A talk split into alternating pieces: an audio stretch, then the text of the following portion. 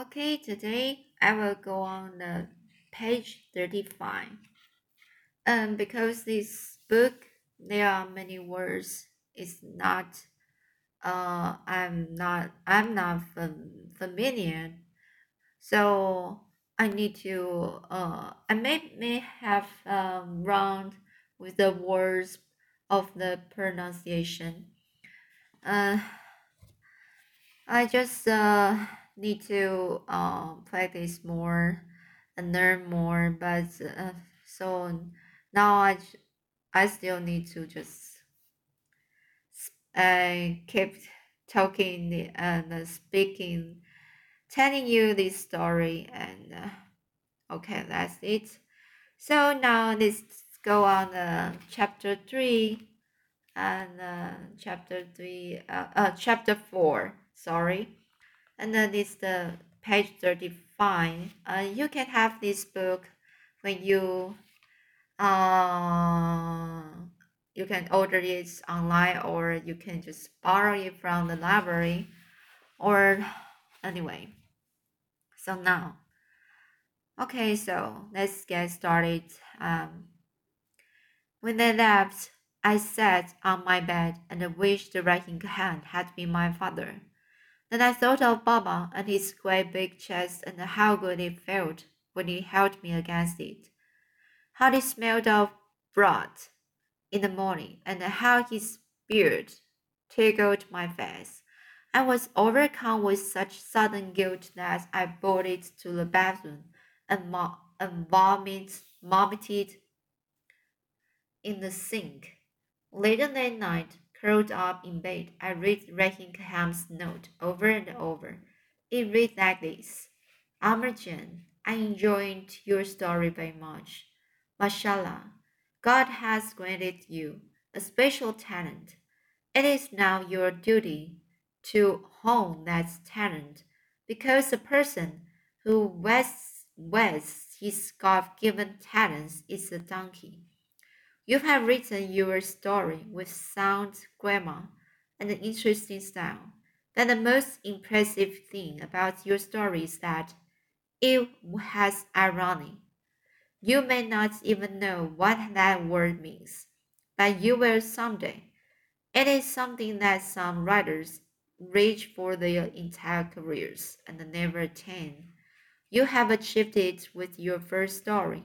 My door is an always will be open to you. Amir jan. I shall hear any story you have to tell. Bravo. Your friend, Rahim. Boiled Boo Build by Rahim's note. I grabbed the story and hurried downstairs to the foyer where Ali and Hassan were sleeping on a mattress. That was the only time they slept in the house. When Baba was away and Ali had to watch over me, I shook Hassan awake and asked him if he wanted to hear a story. He rubbed his sleep-clogged eyes and stretched. Now? What time is it? Never mind the time. This story is special. I wrote it myself, I whispered, hoping not to wake Ali. Hassan's face brightened. Then I have to hear it, he said, already pulling the blanket off him. I read it to him in the living room by the marble fireplace. Now playful straying from the words his time, this time. This was about me. Hassan was a perfect audience in many ways, totally immersed in the tale, his face shifting with the changing tones in the story. When I read that the last sentence, he made a muted clapping sound with his hands. Mashallah, Amir agha. Bravo. He was beaming. You like it? I said, greeting my second test, and how sweet it was, of a positive review. Someday, inshallah, you will be a great writer, Hassan said and people all over the world will read your stories. You, you exaggerate, Hassan. I said, loving him for it. No, you will be a great you will be great and famous, he insisted. Then he paused, as if on the verge of adding something. He weighed his words and cleared his throat. But would you permit me to ask a question about the story? he said shyly. Of course. Well, he started, broke off. Tell me, Hassan, I said. I smiled, though suddenly the insecure writer in me wasn't so sure he wanted to hear it. Well, he said, if I may ask, why did a man kill his wife? In fact, why did he ever have to feel sad to sh shed tears? Couldn't he have just smelled an onion? I was stunned. That particular point, so obvious, it was utterly stupid, hadn't even occurred to me. I moved my lips soundlessly. It appears that on the same night I had learned about one of writing's objectives, irony. I will also be introduced to one of its pitfalls, the plug hole. Told by Hassan, of all people, Hassan who couldn't read and has never written a single word in his entire life. A voice cold and dark suddenly whispered in my ear, What does he know? That illiterate Haz- Hazara. He will never be anything but a cook. How dare he criticize you? Well, I began, but I never got to finish that sentence because suddenly Afghanistan changed forever.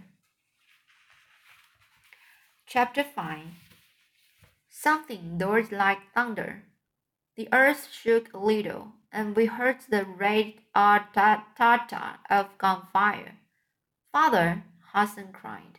We sprang to our feet and raced out of the living room. We found Ali hobbling frantically across the foyer. Father, what's that sound? Hassan yelped, his hands outstretched toward Ali. Ali wrapped his arms around us. A white light flashed. This the sky in sober. It flashed again and was followed by a rapid staccato of gunfire.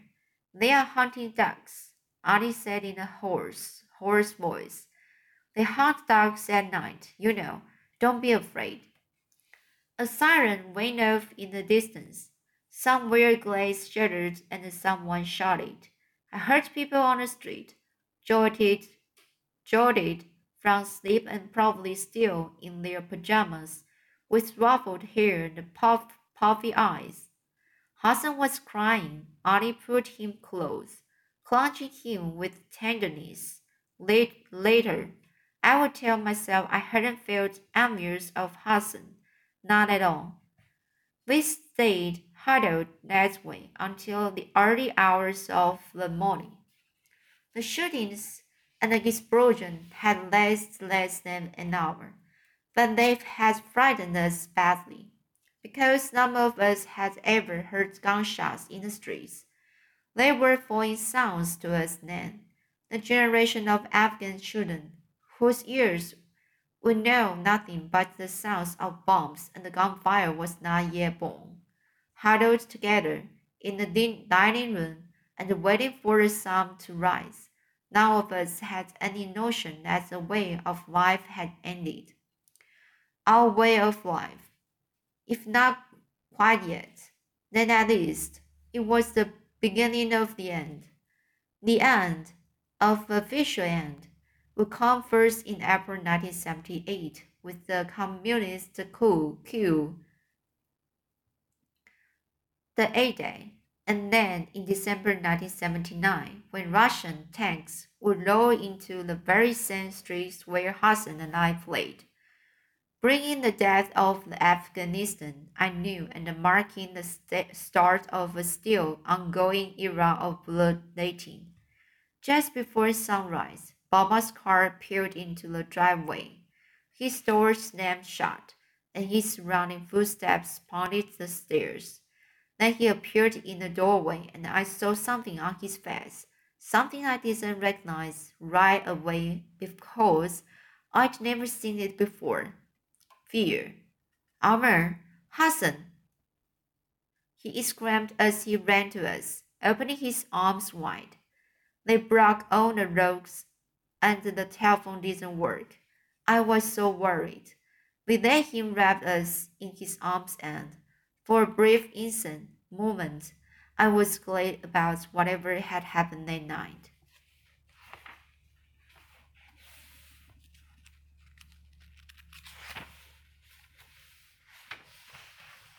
So I will just uh, keep going next time. The chapter 5. Okay.